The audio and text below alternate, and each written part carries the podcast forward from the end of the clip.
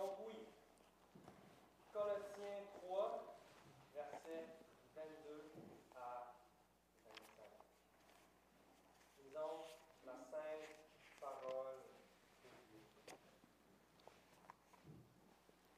Esclaves, obéissez en tout à vos maîtres, selon la chair.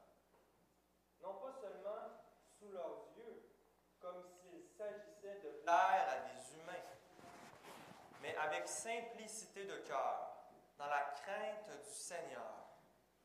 Quoi que vous fassiez, travaillez-y de toute votre âme, comme pour le Seigneur, et non pour des humains.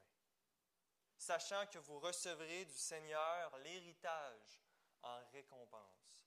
Servez comme des esclaves du vrai Seigneur, le Christ, car celui qui agit injustement recueillera l'injustice qu'il a faite. Il n'y a pas de partialité. Donc nous avons trois points pour cette prédication thématique sur le, sujet du travail. Le premier, c'est le travail est bon et voulu par Dieu. Le deuxième, c'est travailler pour Dieu. Et le troisième point est le travail et l'éternité. Alors prions, chers frères et sœurs.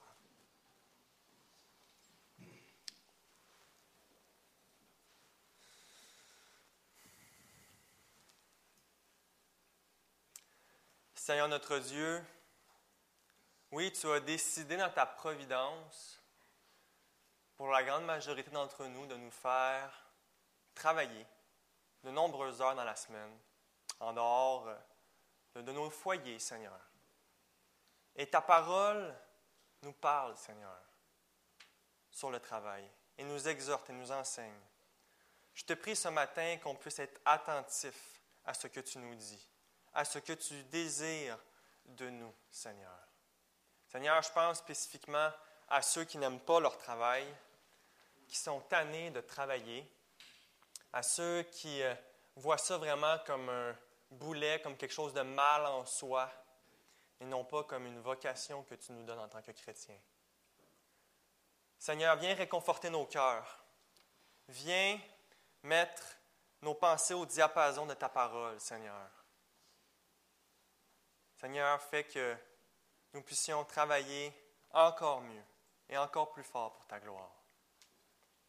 Oui, Seigneur Dieu, si tu n'agis pas par ta parole, si toi, tu ne fais pas quelque chose, c'est en vain, Seigneur Dieu, que je prêche ce sermon. Seul toi, par ta puissance, peux nous changer. Seigneur, utilise ta parole pour ta gloire. Amen.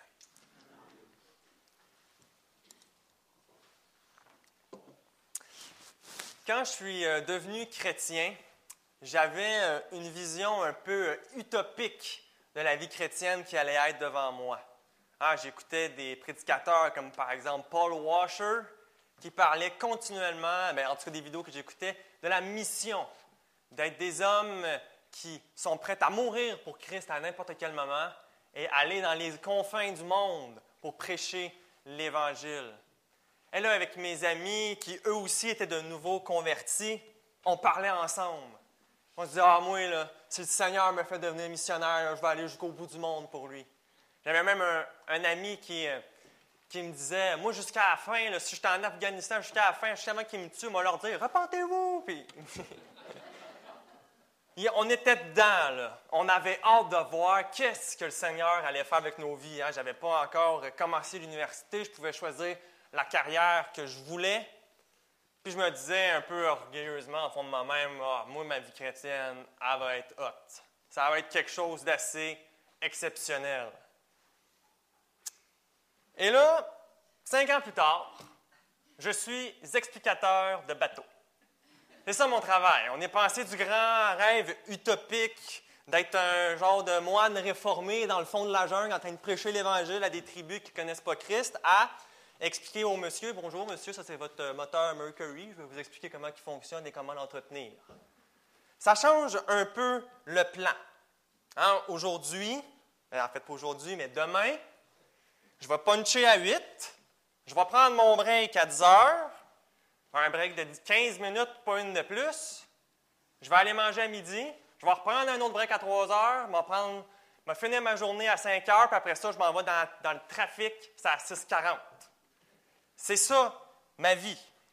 Puis je fais ça 40 heures par semaine, avec deux semaines de vacances par année, et merci Seigneur, un mois de chômage également dans le temps de Noël. Et là, je n'ai pas le choix de constater que ma vie, attention, le mot fait peur, que j'ai une vie normale. Que ma vie, c'est pas digne des grandes biographies chrétiennes de missionnaires, mais que je suis un individu qui a sa petite vie comme tout le monde. Et c'est comme ça pour la grande majorité des chrétiens qui existent en ce moment et qui ont existé dans l'histoire. Admettons, si on essaie de penser un peu en pourcentage, les personnes en ce moment sur la terre qui sont chrétiens, qui sont directement impliquées dans le ministère, soit qui sont pasteurs, anciens diacres à temps plein, ou qui sont dans un ministère de quelque sorte, combien de pourcentage ce qui représente sur toute la panoplie de chrétiens qui existent? Mettons, on va être généreux, on va dire quoi? On va dire 5% des chrétiens sont directement impliqués dans le ministère. Alors, ça veut dire que 95% des chrétiens environ ont une vie normale, qui n'est pas celle d'être persécutés dans une jungle pour la prédication de l'Évangile. Puis là, on regarde ça, et on voit notre travail qui nous attend. Après le high du dimanche matin, on va rentrer à la shop demain. Et là, on se dit,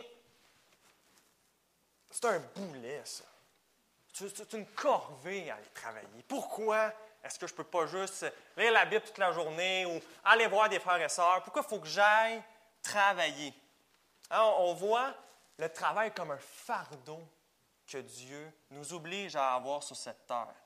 Hein, quand on va à l'Église, quand on lit la parole de Dieu, quand on communie avec des chrétiens, ah, là, là, on sert le Seigneur. Là, on fait des choses qui ont un but éternel. Là, on fait des choses qui ont vraiment du sens pour vrai. Mais par exemple, aller poser du bardeau, faire un café glacé, poser des pneus, préparer une poutine, faire un bilan financier ou même un peu travailler sur notre terrain, on se dit, ouais, ça, c'est un peu moins spirituel. C'est des affaires qu'on, qu'on est obligé de faire dans notre monde déchu pour payer les factures. Puis là, des fois, on se demande, mais est-ce qu'il ne manque pas quelque chose à ma vie? Pourquoi est-ce que c'est comme ça? Est-ce que, est-ce que je ne suis pas en train de perdre mon temps en allant comme ça, cinq jours par semaine, au travail? Hein, est-ce que, je ne devrais pas, pas rentrer demain, puis tout vendre, puis aller dans un pays, puis, puis juste faire confiance à Dieu, puis, puis abandonner cette vie-ci? Est-ce que je gaspille ma vie à avoir une vie normale? Et ce matin, on va voir que non. En fait, absolument pas. On va voir que peut-être que cette vie-là, qui à première vue semble inutile, est peut-être exactement le genre de vie que Dieu veut pour la majorité des chrétiens qui vont exister sur cette terre.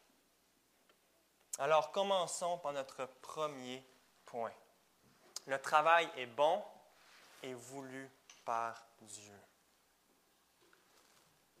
La plus grande mission jamais donnée à qui que ce soit fut la mission que le Père a donnée au Fils. Cette mission, c'était d'accomplir le salut éternel de ceux, que nous dit l'Évangile de Jean, de ceux que le Père lui a donnés. Et que Christ devait vivre une vie parfaite sous la loi, obéir à tous les commandements qu'on a désobéis, mourir sur la croix du calvaire pour payer pour nos fautes, ressusciter pour notre justification. Il n'y a pas eu de ministère plus périlleux et plus important que celui du Christ. Chaque seconde que Christ a vécu avait un but, justifier les élus, accomplir la loi, être notre justice une bonne fois pour toutes devant Dieu. Alors, notre Dieu infini en sagesse et en gloire, qu'est-ce qu'il a donné au Christ comme occupation quotidienne pour le préparer à la plus grande mission jamais donnée à quelqu'un? Est-ce que Dieu l'a mis avec les grands de son époque, les grands intellectuels romains? Ou est-ce que Christ a appris la philosophie grecque, la littérature grecque et tout ça? Est-ce qu'il l'a mis avec les grands scribes et pharisiens de ce monde à toujours être constamment dans la Torah? Marc 6 répond à cette question. Jésus partit de là et se rendit, ça c'est le premier verset, et se rendit dans sa patrie, donc sa patrie qui est Nazareth. Ses disciples le suivirent. Quand le sabbat fut venu, il se mit à enseigner dans la synagogue. Beaucoup de gens qui l'entendent dire étaient étonnés et disaient D'où lui viennent ces choses? Quelle est cette, cette sagesse qui lui a été donnée? Et comment de tels miracles se font-ils par ses mains? N'est-ce pas le charpentier le fils de Marie, le frère de Jacques, de Jose et de Jude et de Simon, et ses sœurs ne sont-elles pas ici parmi nous? Autrement dit, on le connaît, lui. C'est lui qui avait son, atelier de charpentier avec Joseph. Réalisez que ce que Dieu a donné à Christ comme emploi du temps pour la majorité de sa vie, c'était d'être un simple charpentier de Nazareth. Normalement, un jeune homme juif, à l'époque de Jésus, commençait à faire et à apprendre le travail de son père à l'âge de 12 ans. Et approximativement, Christ a commencé son ministère officiel à plein temps à 30 ans. Donc, ça veut dire que si on parle en matière de proportion, la majeure partie de sa vie, Christ l'a passé avec un charpentier, 18 ans au total. C'est ça que Dieu a donné à son Fils Jésus-Christ, de travailler le bois et de vendre ça aux clients qui avaient dans la ville de Nazareth. Ah, dans, le, film euh, La Passion du Christ, il y a une scène que j'aime beaucoup. Parce, que, parce qu'évidemment, la, Bible est un peu silencieuse sur, euh, sur quelle est la, vie du Christ avant son ministère. Fait des fois, on peut laisser moi, ce que j'appelle notre imagination sanctifiée et formée par la parole de Dieu. À quoi ça devait ressembler un peu? Dans la Passion du Christ, il y a une scène comme ça où est-ce que c'est une fin de journée et on voit le Christ en train de construire une table. Et là, on voit Marie qui l'appelle pour qu'il vienne souper parce que la journée tire à sa fin. Et là, on voit Jésus en train d'organiser la table pour être sûr qu'elle soit parfaitement alignée. Et Marie l'appelle, il l'entend pas, elle finit par aller le voir et on le voit qui est complètement absorbé dans son travail et qui s'assied dessus pour voir qu'elle est bien solide. Après ça, explique à Marie qu'est-ce qu'il est en train de faire, pour qui il est en train de faire cette commande-là. Je trouvais tellement que le film représentait bien un Christ qui est là, complètement donné à 100% à quoi que ce soit que son Père céleste lui demande de faire. Dieu le Père ne voulait pas que Christ soit avec les grands de ce monde, il voulait qu'il aille avec son Père, Joseph, et à tous les jours, sauf le samedi. Il voulait qu'il travaille le bois et qu'il fasse un métier comme tout le monde. Et à chaque jour, Christ couper des morceaux de bois, planter des clous, prenait des mesures, tout pour la gloire de Dieu et de tout son cœur et de toute son âme. Et à chaque jour, son Père céleste pouvait dire, Celui-ci est mon Fils bien-aimé en qui j'ai mis toute mon affection. Donc, est-ce que le travail est inutile? Est-ce que le travail est vain? Est-ce qu'un travail comme ça, c'est une perte de temps alors qu'on devrait s'adonner plutôt à autre chose d'un peu plus spirituel? Eh bien, dire ça, c'est dire un blasphème. C'est dire que Christ a gaspillé, lui qui est verra homo, verra des, vraiment Dieu, vraiment homme, lui qui a toute la plénitude de la divinité en lui, il a perdu son temps ici sur terre? Est-ce que Dieu lui a donné, ce n'était pas vraiment des choses importantes? Chrétien, il faut que tu réalises que dans cet atelier-là, le Christ était en train d'accomplir ta justice. À chaque jour, c'était ton salut qui s'approchait de plus en plus de sa complétude, alors que Christ obéissait constamment à son Père pour te justifier. Alors non, le travail n'est pas inutile. Non, un simple travail comme ça n'est pas vain. Il a sauvé des millions de pécheurs, ce travail dans, cette petite, dans ce petit atelier de Nazareth. Et non seulement on voit le Christ en train de travailler de ses mains, mais on voit également l'apôtre Paul travailler de ses mains dans Acte 18, versets 1 à 4. Après cela, Paul partit d'Athènes et se rendit à Corinthe. Il y trouva un juif nommé Aquilas, originaire du Pont, récemment arrivé d'Italie avec sa femme Priscille, parce que Claude avait ordonné à tous les Juifs de sortir de Rome. Il se lia avec eux, et comme ils avaient le même métier, il demeura chez eux et y travailla. Ils étaient faiseurs de tentes.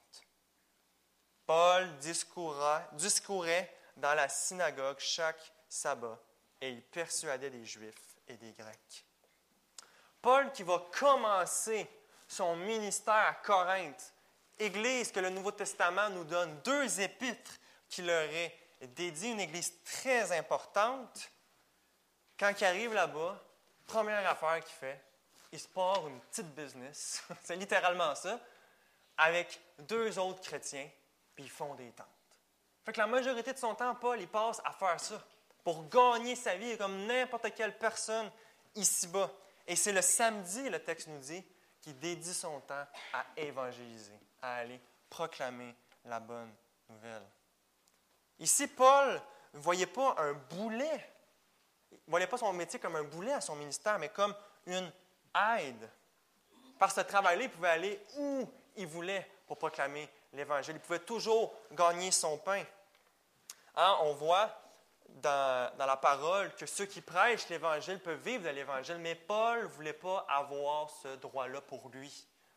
Paul dit dans 2 Thessaloniciens 3, 10, euh, excusez-moi, 2 Thessaloniciens 3, 7 à 8, Vous savez vous-même comment il faut nous imiter, car nous n'avons pas vécu parmi vous dans le désordre. Nous n'avons mangé gratuitement le pain de personne, mais dans le travail et dans la peine, nous avons été nuit tes jours à l'œuvre pour n'être à charge d'aucun de vous. Paul était un évangéliste, mais il était aussi quelqu'un qui avait une job, qui faisait des tentes. Et Paul est tellement sérieux avec le travail et son importance qu'il va dire aux Thessaloniciens à propos des gens dans l'église de Thessalonique qui ne veulent pas travailler, qui peuvent travailler, qui ont les capacités physiques, intellectuelles, tout ça pour travailler, mais qui ne veulent pas travailler par paresse, il leur dit car lorsque nous étions chez vous, nous vous disions expressément, si quelqu'un ne veut pas travailler, qu'il ne mange pas non plus. On voit dans sa tête à quel point c'est important. Paul leur disait, tu veux pas avoir de job, tu n'entends pas d'aller te lever le matin comme tout le monde pour aller travailler, ben tu ne manges pas, asseoir, laissez-le pas abuser de vous. Ce n'est pas votre enfant à quel qui est à charge, c'est pseudo-chrétiens-là qui viennent dans votre Église. À place d'aller nourrir ceux qui ont vraiment besoin de ça, des orphelins, des veuves. Paul était sérieux par rapport au travail. Donc, est-ce que le travail est une bonne chose? Par ces deux exemples-là, on peut simplement en conclure que oui.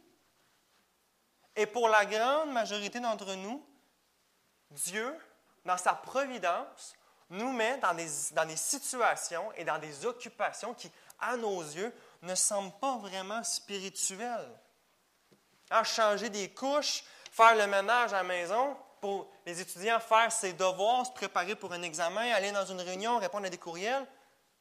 Tels sont le quotidien de beaucoup d'entre nous.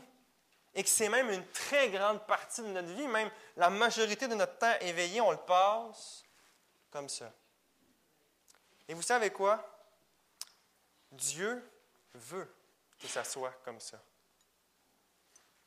C'est euh, Ryan Reeves, un euh, historien et théologien qui enseigne au séminaire Gordon Comwell, qui explique en quoi la réforme protestante a redonné la valeur et une vision saine et biblique au travail des laïcs. Il nous remet un petit peu dans le contexte de l'époque médiévale catholique. Dans l'époque médiévale catholique, quand tu étais un catholique pieux qui prenait au sérieux qu'est-ce que la Bible disait sur l'enfer ou qu'est-ce que ton prêtre disait sur l'enfer, tu avais toujours un dilemme, c'est-à-dire d'aller travailler dans le champ avec ton père ou aller devenir et faire la meilleure chose, devenir moine. Et pourquoi il y avait ce dilemme-là? C'est parce qu'il faut comprendre la sotériologie catholique, c'est-à-dire la doctrine du salut des catholiques. Comment est-ce qu'on fait pour être sauvé? Comment est-ce qu'on fait pour échapper à l'enfer? C'est ça que ça veut dire, sotériologie. La doctrine du salut. C'est que pour les catholiques, et pour les catholiques de l'époque, et encore aujourd'hui, leur salut commençait et était donné par le Saint-Sacrement du baptême. Et là, ils rentraient dans ce qu'on appelle l'état de grâce. Ils étaient en union avec Christ par le baptême.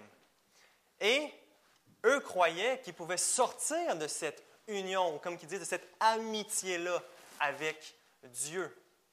Et la façon d'en sortir, c'est en commettant un péché mortel. un péché très grave. Il y a plusieurs conditions, je ne vais pas rentrer dans ces détails-là, qui distinguent un péché mortel d'un péché véniel.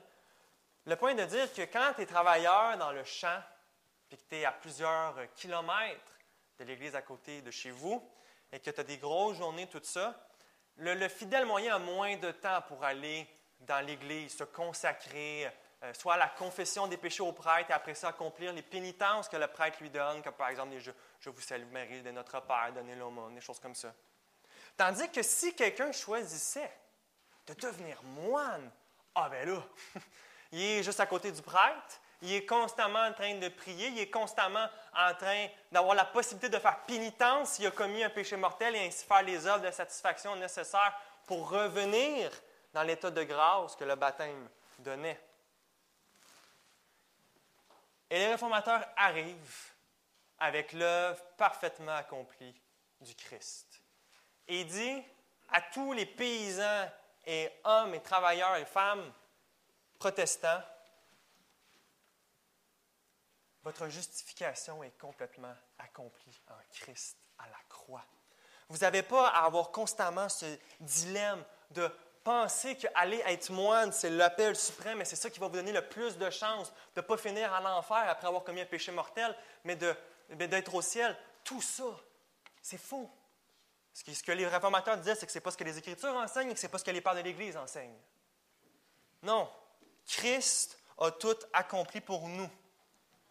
C'est alors là que les réformateurs ont, nommé, surtout Luther, ce qu'on appelle la vocatio. En latin, ça veut dire littéralement, la traduction littérale, c'est vocation, mais ça veut dire appel. Un appel que Dieu nous donne dans notre travail. C'est comme ça que les réformateurs voyaient le travail pour le protestant. Écoutez les mots de Michel Jonner. Lui, c'est un théologien qui a écrit un article dans la revue réformée qui s'intitule Travail, richesse et propriété dans le protestantisme. Il dit là, cette chose suivante-là sur la vision protestante du travail. Pour Luther, le métier prendra de plus en plus d'importance. La vie monastique, à ses yeux, soustrait l'homme au devoir de ce monde. Autrement dit, ils sont tellement pognés dans leur, dans leur Je vous salue Marie, puis dans leur prière, puis dans leur temps tout seul, qui sont plus du tout dans le monde et sont plus du tout présents pour être la lumière qui jaillit dans les ténèbres, qui est le rôle de l'Église. Ils sont tellement dans leur coin qu'ils ont oublié leur devoir qu'ils doivent rendre à leur prochain. Donc, dans la tête de Luther, quelle est l'alternative à ça? Alors que l'accomplissement des devoirs professionnels dans le monde, c'est-à-dire travailler comme tout le monde, dans le monde, devient l'expression la plus directe de l'amour du prochain commandé par l'Évangile. c'est fort, ça. Il est en train de dire que pour Luther, ce qui rend l'amour du prochain concret, ce n'est pas d'aller s'enfermer dans un monastère, c'est d'aller dans la cité, de vivre comme un chrétien, de glorifier Dieu et de travailler pour la gloire de Dieu. Et d'être une lumière où est-ce que les ténèbres sont. Regardez comment c'est beau. Il continue. Le boulanger luthérien, lorsqu'il pétrit son pain, est au contraire habité par la conviction qu'il est ministre de Dieu face à son pétrin et qu'il glorifie Dieu au travers de son service autant que le prêtre. Ici, le chrétien, peu importe dans quelle situation Dieu le met, il a une vocation, un service à rendre à Dieu et à son prochain. Et ça passe autant dans ce que les Écritures nous disent, et par la providence, comment est-ce que Dieu arrange les choses dans le monde, comment le monde roule, ça passe par le travail. Mais bien évidemment, le travail n'est pas une fin en soi. Ah, ce n'est pas parce qu'il y a une activité quelconque à quelque part dans le monde que Dieu est glorifié. En fait, la grande majorité des activités économiques qui se passent autour de nous n'est pas, malheureusement, pour la gloire de Christ, mais elle est bel et bien pour l'amour de maman, pour l'amour de l'argent.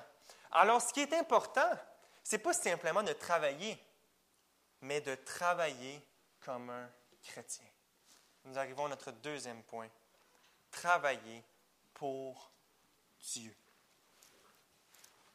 Dans le texte qu'on a lu pour débuter cette prédication thématique, on a lu comment Paul distingue le travail qu'un chrétien doit faire versus les autres personnes qui travaillent aussi, peut-être même dans le même domaine. Il dit au verset 23 de Colossiens, il va dire, comme de travailler comme pour le Seigneur, non pour des humains. Les gens du monde, eux, peuvent avoir plusieurs motivations pour travailler. Et des motivations qui peuvent être bonnes, mais qui sont poussées à l'excès peut-être des fois. Soit avoir un meilleur salaire, avoir une bonne réputation, faire quelque chose qu'ils aiment à tout prix, hein? vivre leur rêve. Mais le chrétien, lui, a une priorité dans son travail, a un but ultime.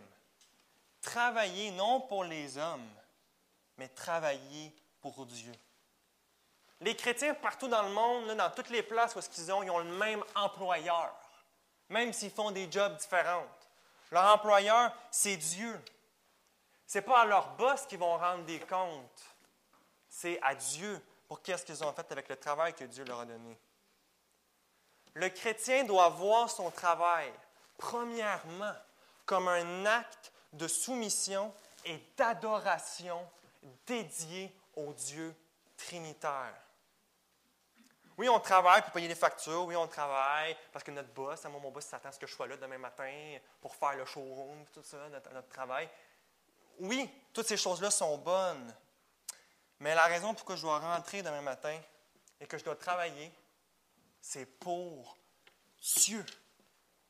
Ce n'est pas juste les choses qu'on voit, juste les clients qu'il faut servir c'est Dieu qu'on sert. On va premièrement travailler parce que Dieu nous le demande et que Dieu le veut ainsi.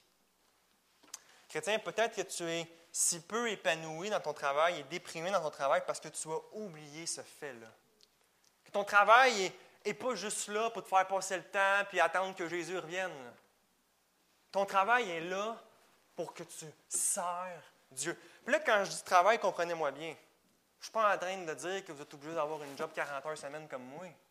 Vous pouvez être étudiant. Dieu vous appelle à travailler. Maman à la maison. Moi, ma mère a eu huit enfants. Fait que, puis maman à la maison. À travailler, je peux vous dire ça. Elle est appelée à travailler pour le Seigneur. Hein, même si vous êtes retraité. Euh, comme disait Raymond Perron, il disait, je ne sais pas s'il disait ça exactement comme ça, mais il disait ça un peu de même dans un podcast. Il disait les, la retraite, euh, c'est pas une vacance au, Bahamas qui dure 40 ans. Dans le sens que, bien évidemment, on a travaillé pendant je ne sais pas combien de temps, on peut se reposer un peu, mais on a encore du jeu à donner, on existe encore, c'est parce qu'il y a encore des raisons, on peut encore servir l'Église, on peut encore aider des chrétiens, des jeunes couples qui sont en difficulté, être un modèle pour des chrétiens qui viennent de commencer leur foi, etc. Dieu vous appelle encore à le servir, à travailler pour lui.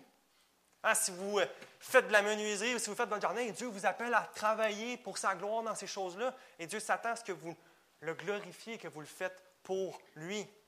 Donc le travail, c'est toute activité qu'on fait pour Dieu. Et puis Paul continue et rajoute un deuxième élément dans le travail chrétien. Au verset 23. On doit se rappeler qu'on travaille pour Dieu, qu'on ne travaille pas juste pour des buts matériels, mais il met un deuxième point. Au verset 23 de Colossiens 3. Quoi que vous fassiez, travaillez-y de toute votre âme. L'apôtre nous enseigne que le travail, et que le travail bien fait pour Dieu, c'est un travail où est-ce que le chrétien il lui a mis tout son cœur. Peu importe c'est quoi que Dieu vous donne à faire. Il dit quoi que vous fassiez. Que ce soit préparer un souper pour des amis qui s'en viennent, ou que ce soit d'aller rencontrer un client important, ou que ce soit de faire la vaisselle, Dieu veut qu'on mette toute notre être à accomplir les œuvres qu'il a prédestinées pour nous d'avance. Jonathan Edwards, dans ses 70 résolutions, Jonathan Edwards, c'est un théologien chrétien très connu, très important. À l'âge de 20 ans, il s'est écrit 70 résolutions pour sa vie. Et la sixième, c'est la suivante. Résolu de vivre de toutes mes forces tant que je vis encore. En dit, tant que ça continue à respirer, là, peu importe ce que Dieu met devant moi, il faut que je le fasse de toutes mes forces, de tout mon cœur. Fais pas le strict minimum juste pour pas que ton boss te mette dehors. Ou si tu es étudiant, fais pas juste étudier un peu la veille pour avoir 60% puis passer ton cours. Non, Dieu t'appelle à rentrer pleinement dans la vocation qu'il te donne et te donner entièrement à ça. À travailler fort, là, puis se donner à 100% dans notre job, ce n'est pas quelque chose qui déplaît au Seigneur. Il ne faut pas qu'on se sente mal par rapport à ça. C'est quelque chose qui amène de la gloire à Dieu. Peu importe ce que tu fais, fais-le du meilleur que tu peux le faire. Il y avait un pasteur sur Facebook qui disait aux jeunes hommes qui commençaient à aller à l'université, puis à avoir des jobs, puis à peut-être vouloir se faire une carrière, il dit, peu importe ce que tu fais, là, il dit, pour la gloire de Christ, il dit, sois le meilleur employé que ton boss a jamais eu. Arrive à l'heure. Prends pas plus de minutes dans tes breaks. Plains-toi pas. Obéis quand il te demande de faire des affaires. Là, ton boss va, te voir, toi, puis va voir les jeunes gars de ton âge, arriver, pas rentrer, euh, une journée sur deux parce qu'ils ont un peu trop fait le party la veille, puis tout ça.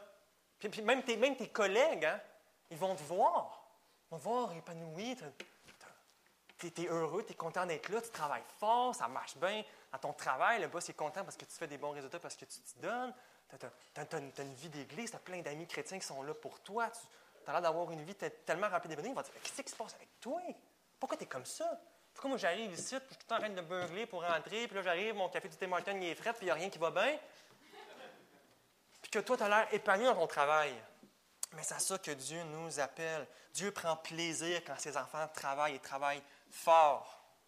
Fait que quand tu es à job, là, regarde pas toutes les 10 minutes ta montre pour voir s'il est rendu 5 heures. Travaille. Tu es là pour travailler, tu n'es pas là pour te tourner les pouces. Toi, tu paierais-tu quelqu'un pour aller sur Facebook? Non. Tu paierais quelqu'un pour qu'il travaille fort. Puis quand on travaille fort dans la journée, la journée aussi, ça passe vite. Ça, c'est vrai. Puis on passe un bon, on, donne un bon témoignage aux autres.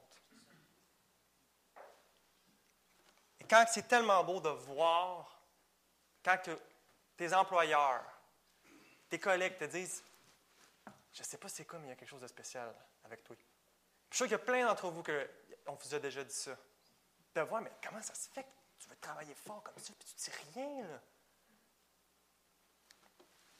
Donc, travaillons fort. Il n'y a personne qui est satisfait et heureux d'avoir été paresseux au travail. Il n'y a personne qui est content. Ah ouais, ah, j'ai rien fait aujourd'hui. Ah, c'était tellement fun. là, comprenez-moi bien, le Seigneur nous met une journée de repos. Le repos, c'est quelque chose de béni aussi, puis de bon. Il ne faut pas qu'on soit des workaholics, là, puis être comme euh, les Égyptiens en Égypte. Là. Je veux dire, les Juifs en Égypte, pardonnez-moi. Parce que les autres, ils faisaient travailler du monde, pas l'inverse. Mais il faut travailler pour la gloire de Dieu. Puis, savez-vous quoi, quand on fait ça, on commence à aimer un peu notre job. Ça commence à être le fun. Plus, qu'on travaille fort, plus qu'on devient meilleur, plus qu'on devient meilleur à répondre aux clients, plus qu'on devient meilleur à faire nos tâches. Puis, il y a une joie qui arrive dans tout ça parce que le travail, c'est bon. Proverbe 14, 23. Tout, tout travail procure l'abondance, mais les paroles en l'air ne mènent qu'à la disette. Dieu nous met, si vous voulez lire un livre qui parle du travail, lisez le livre des Proverbes. À quel point, là? Si vous voulez vous forger une éthique de travail hein, pour vous, jeune homme, quoi que ce soit, allez lire ça. Gardez ça.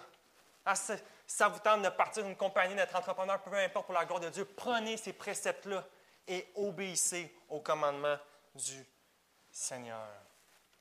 Et là, quelqu'un va me dire Ah, là, c'est bien beau, Daniel, tes affaires un matin, là. Mais moi, ma job, je ne l'aime pas.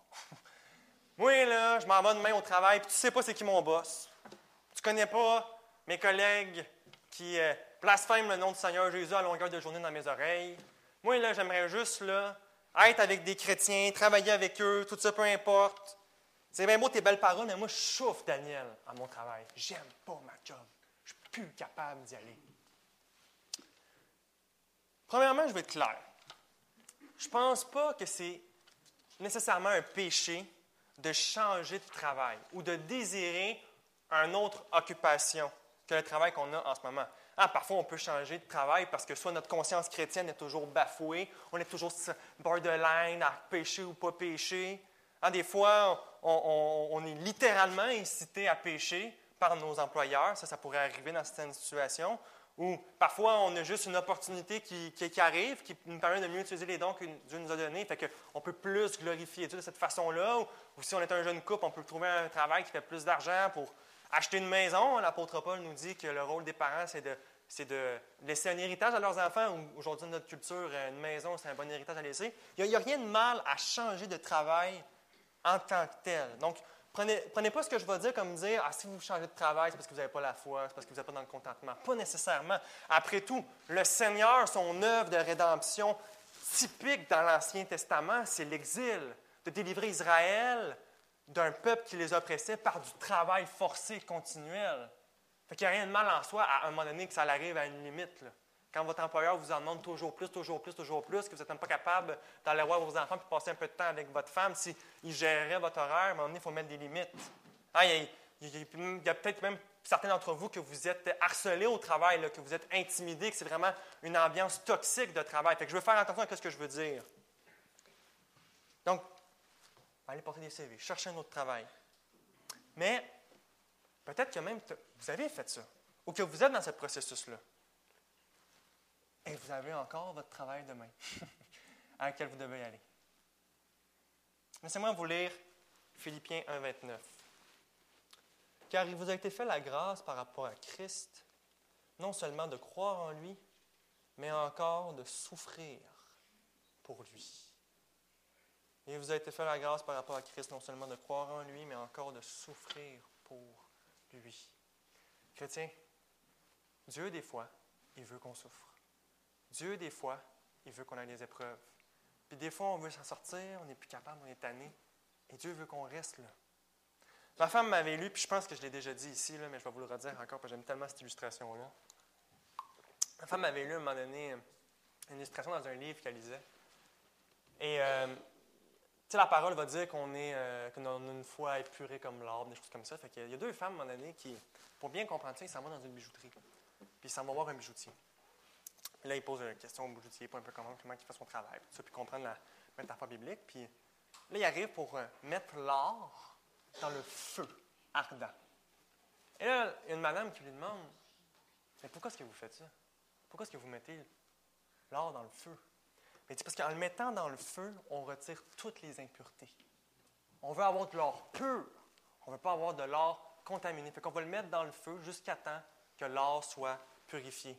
Et l'autre madame lui demande, oui, mais quand maintenant vous faites des bagues ou des bijoux, comment est-ce que vous savez que le bijou est prêt? Le bijoutier de répondre, ben, je le frotte, je le polis, jusqu'à temps que je vois ma propre image dans le bijou, que je vois mon reflet. Peut-être qu'il y a des collègues, qu'il y a des boss qui pèsent sur des pitons en ce moment, puis qui pèsent fort dessus, puis que vous souffrez littéralement, que c'est une agonie peut-être pour vous aller au travail, et que pour l'instant rien ne change. Confiez-vous dans la providence de Dieu. Quand on est chrétien, il y a une affaire dans laquelle on ne croit pas. C'est le hasard. Le hasard, ça n'existe pas. Tout, qu'est-ce qui est dans votre vie? C'est même prévu de toute éternité, les Écritures nous enseignent. Donc peut-être qu'en ce moment, tu souffres dans ton travail, que tu es tanné. Mais Dieu, réjouis-toi. Parce que ton plus grand besoin, ce n'est pas de toujours avoir du plaisir, de toujours être dans le confort. Ton plus grand besoin, c'est de ressembler à ton Fils Jésus-Christ. Et si ça passe par une croix, et si ça passe par une souffrance, bien, qu'il en soit ainsi.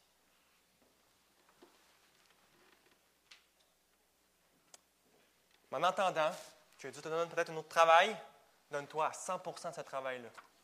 Il travaille pour la gloire de Dieu. Et qui sait si les choses ne pourraient pas changer? Troisième point. Le travail et l'éternité. OK. Je vais vous expliquer ce que je vais faire moi demain matin. Même mon boss me dit demain matin, tu t'en vas à Marina. On a une Marina à Sainte-Rose. Puis tu vas aller faire le ménage. Moi, c'est ça que je fais là. À 8 heures, là, je pars de Laval, je m'en vais là. Comment est-ce que je fais pour connecter ça avec l'éternité qui s'en vient? Et, le royaume de Dieu, et la grande commission, puis toutes ces choses-là que la parole nous commande en tant que chrétiens et demande à l'Église locale. C'est quoi le lien entre moi qui va aller, euh, telle une belle femme de ménage, euh, épousseter des affaires, et l'éternité qui s'en vient? Mais premièrement, le lien entre le travail et l'éternité, c'est les gens non chrétiens qui sont autour de vous. C'est un grand privilège de travailler dans le monde. La raison, c'est qu'on peut être une lumière dans les ténèbres. Je parlais avec euh, mon ancien directeur euh, à, la, FTE, puis on parlait un peu du ministère, puis les préparations au ministère, puis tout ça. Puis je disais un peu ça, que aller euh, faire une job, tout ça, moi j'ai envie de plein temps, mettre des études de théologie, arrêter de niaiser, apprendre le grec, ces affaires-là, puis après ça, aller dans le ministère, euh, tout ça. Et il m'a dit quelque chose qui m'a marqué. Il m'a dit Fais pas ça. Il m'a dit Passe du temps à travailler dans le monde. Parce qu'il m'a dit Moi, je vais dire de quoi Moi, je suis dans le ministère en plein temps. Puis il dit Il, est, tout le temps avec des chrétiens, lui, à la fac, euh, puis là, à ce temps, il, euh, il, est dans une église locale, tout ça. Et il, me, il, me, disait L'affaire qui me manque le plus, là, de juste travailler avec des de ne pas travailler dans, de plus travailler dans le monde, je pense qu'il était biochimiste, chose comme ça. Euh, il dit c'est de plus autant témoigner du Seigneur Jésus. Il dit les gens avec qui je suis, là, on s'édifie, oui, tout ça, mais voir des gens là, passer de la mort à la vie, là, je vois plus ça. Je suis tout le temps avec des chrétiens, constamment. Il dit Toi, si tu travailles dans le monde, tu as la chance d'amener des âmes à Christ. On n'a pas besoin d'aller dans la jungle pour être un évangéliste. On a juste à aller au travail et à être fidèle. Où est-ce que Dieu nous appelle à être fidèle? Ah, c'est l'évangéliste euh, R.A. Torrey qui raconte dans son livre How to Work for Christ, comment travailler pour Christ. Il raconte qu'il y avait une dame qui venait le voir. Euh, R.A. Torrey, c'était un évangéliste. Et il y a une dame qui vient voir et elle dit Monsieur Torrey, moi, je suis maman à la maison. Puis elle, elle avait quand même un, peu de sous. Elle avait des domestiques, des choses comme ça. Ça, roulait dans sa maison. Tu passais là, puis il y avait des affaires qui se passaient. Puis euh, elle, euh, elle disait, je suis tout le temps à la maison en train de m'occuper de mes, choses pour faire rouler, euh, m'occuper de ma maison, ces choses-là. Elle dit, la grande commission, là, M. Torrey, être une, vraiment le travailler concrètement pour le Seigneur. Elle dit, je fais pas ça, moi. Puis, Torrey, parce qu'elle venait souvent le voir avec ça, Torrey, à un moment donné, elle a décidé d'aller passer une journée avec elle pour voir si ça était vraiment le cas. Puis il s'est assis, puis là, ça commence. Le bazar, le monde y rentre, quelqu'un vient porter quelque chose, tout ça. Et Terry raconte qu'il n'y a pas une personne qui sortait de cette maison-là, qui rentrait et qui sortait de cette maison-là sans avoir entendu la promesse du pardon des péchés si cette personne-là mettait sa foi en Christ. Autrement dit, elle, ce qu'elle réalisait pas, puis elle, ce qu'elle pensait ça, c'est qu'elle, quand quelqu'un venait voir faire de la business avec elle, ou venait lui vendre quelque chose, ou venait lui porter de quoi, elle parlait avec. Puis elle essayait de témoigner du Seigneur Jésus-Christ. Puis il dit Ah, alors témoigner, elle n'était pas gênée. Puis Tori dit la chose suivante Il dit que cette femme-là, elle faisait plus de travail pour les âmes perdues que bien des pasteurs que lui connaissait à son époque dans les années 1800. Et cette femme-là, seule, c'est une meilleure évangéliste que bien des prédicateurs que je connais à son époque, à lui. Voyez, l'Église locale, l'Église universelle aussi, c'est un corps. Comprenez-moi bien, le poste dans l'Église de pasteur et d'évangéliste dans le Nouveau Testament. C'est des postes qui sont là, ce n'est pas pour rien. On a besoin d'eux. Mais on a tous un rôle, hein, comme Pascal nous avait parlé avec la Grande Commission dans sa prédication, qu'on a tous un rôle à jouer là-dedans. On a tous une opportunité d'obéir à Dieu dans nos vies quotidiennes. Michael Green, un, théologien anglican, disait que approximativement, selon ses calculs, environ 80% des conversions pendant les trois premiers siècles de l'Église chrétienne, environ 80 des conversions se passaient en dehors des quatre murs de l'Église. Comment ça se passait? Deux femmes allaient chercher de l'eau, puis il y en a une qui parlait du Seigneur Jésus à l'autre, puis l'autre se convertissait, puis elle commençait à venir à l'Église. Les gens, les gens prenaient la bonne nouvelle, ça changeait leur façon de travailler. Il y avait une joie à travailler parce qu'ils savaient qu'ils travaillaient pour Dieu. Il y avait un plaisir dans le travail. Et quand il y en avait l'occasion, quand le Seigneur ouvrait des portes, il parlait de lui. Peut-être que ce travail-là que tu veux tant quitter, ce travail-là que tu aimes tant peu, peut-être que où est-ce que tu es, la seule opportunité que tes collègues vont entendre parler du Seigneur. Peut-être qu'après ça, eux autres, là, ils partent, ils ne revoient plus, puis il plus jamais la bonne nouvelle revient sur leur chemin. Alors, dévalorise pas l'appel que Dieu te donne à l'endroit où il te place. Soumets-toi à sa volonté. Obéis à sa parole. Fais-le confiance. Fais confiance au Dieu qui t'a sauvé de tous tes péchés et qui maintenant guide ta vie dans tous les moindres détails. Deuxièmement, notre travail est connecté à l'éternité car la parole enseigne, une confession dans cette Église, qu'il y a des récompenses célestes à l'obéissance. C'est-à-dire que Christ nous fait des promesses futures dans l'éternité pour notre obéissance ici, maintenant et présent. Hein, pas la parabole des talents où est-ce que Christ parle du euh, disciple fidèle. Son maître lui dit, c'est bien, bon et fidèle serviteur, tu as été fidèle en peu de choses, je te confierai beaucoup. Entre dans la joie de ton maître. Matthieu 25, 21. L'éternité, là, est pas loin de vous quand vous rentrez à job. L'éternité est à côté de vous à chaque instant quand vous rentrez au travail. C'est à vous de décider si vous allez travailler en vue de cette éternité-là, avec ce que la parole vous dit sur ça, de, de faire vos, vos, activités quotidiennes en tant que mère au foyer ou en tant qu'étudiante. Maintenant, c'est à vous de vivre en fonction de l'éternité qui s'en vient. L'éternité nous accompagne une, vis qu'on peut serrer, euh, un morceau de bois qu'on peut couper, on peut le faire pour la gloire du Seigneur, puis on peut le faire avec attention, avec précision, avec excellence. Un chrétien peut faire un bon film, un, chrétien poète peut écrire un bon poème, quelqu'un qui gère une business peut faire de l'argent pour la gloire de Dieu. moi, je connais un, missionnaire belge qui a un orphelinat au Congo. Puis, euh, lui, il y a un chrétien à Dubaï qui est millionnaire, que le Seigneur bénit son travail. Puis, gloire à Dieu pour ça. Mais ce gars-là, savez-vous qu'est-ce qu'il fait? Lui, à l'orphelinat, ce gars-là, qui connaît, il connaît même pas, qui est à Dubaï, il paye tout le salaire de tous les employés à chaque mois qui s'occupent de l'orphelinat. Les chrétiens qui soutiennent l'œuvre, il en faut. Puis gloire à Dieu pour ces chrétiens-là. Hein, on voit par exemple Abraham, David. Hein, puis juste regardez les bénédictions aussi que Dieu donne à Israël dans l'Ancienne Alliance. Les promesses qu'il leur fait si vous obéissez, à vos familles vont être nombreuses, votre terre va pousser des, bons fruits, vous allez avoir de l'argent dans le cœur, vous n'allez pas travailler en vain. C'est des, bénédictions euh, euh, euh, terrestres. C'est des bonnes choses. Mais qu'est-ce que Dieu leur dit continuellement? Dans ces choses-là, oublie-moi pas. C'est ça le péché. Hein, des fois, il ne faut pas qu'on soit comme les gnostiques à l'époque, les premiers siècles de l'Église. Les gnostiques, eux autres, voyaient le monde matériel comme mauvais. Voyez la création comme mauvais. Voyez tous les plaisirs sensoriels que Dieu peut donner comme automatiquement mauvais et venant de l'ennemi. L'apôtre Paul nous dit que Dieu nous donne de toutes choses afin qu'on en jouisse. Ce qui est important, c'est de tout faire ces choses-là coram deo, devant la face de Dieu, pour Dieu, en ayant le cœur tourné vers Dieu, en faisant des actions de grâce envers Dieu. Ça, ça inclut le travail. Dernier point, je finis là-dessus, sur le lien entre l'éternité et notre travail, c'est que ces moments-là de joie, où est-ce que vous maîtrisez votre travail et que vous le faites bien, où est-ce que le pâtissier ou l'artisan fait vraiment quelque chose pour la gloire de Dieu, il trouve un plaisir, comme la parole nous le montre, et comme que Christ devait avoir régulièrement. Ça nous prépare à l'éternité qui s'en vient. Où est-ce qu'on ne va pas être des anges avec des ailes qui vont se promener les nuages en faisant rien que juste jouer de la harpe? C'est la nouvelle Jérusalem C'est la cité Dieu. C'est Dieu qui vient avec nous. On va régner avec Christ. Hein, comme si, les paraboles veulent dire littéralement ici, quand ça dit qu'il y en a qui vont voir une ville, ou deux villes, tout ça, il y aura de l'activité au ciel. Rappelez-vous toujours de ça, dans vos temps difficiles au travail. Le travail précède la chute. Le travail ne vient pas après la chute. Ce que vous souffrez, ce n'est pas le travail, c'est les conséquences du péché, de la chute.